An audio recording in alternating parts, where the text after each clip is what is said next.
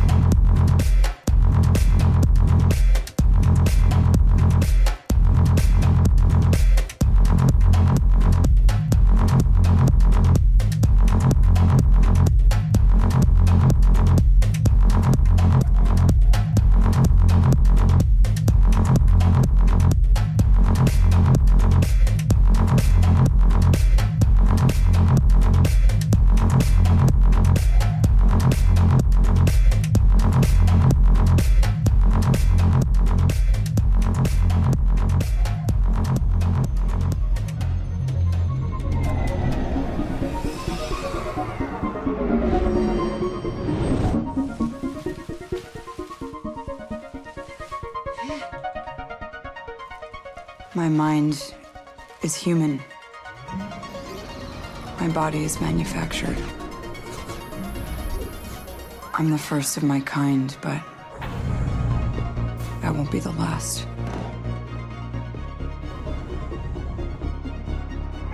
We cling to memories as if they define us. But what we do defines us.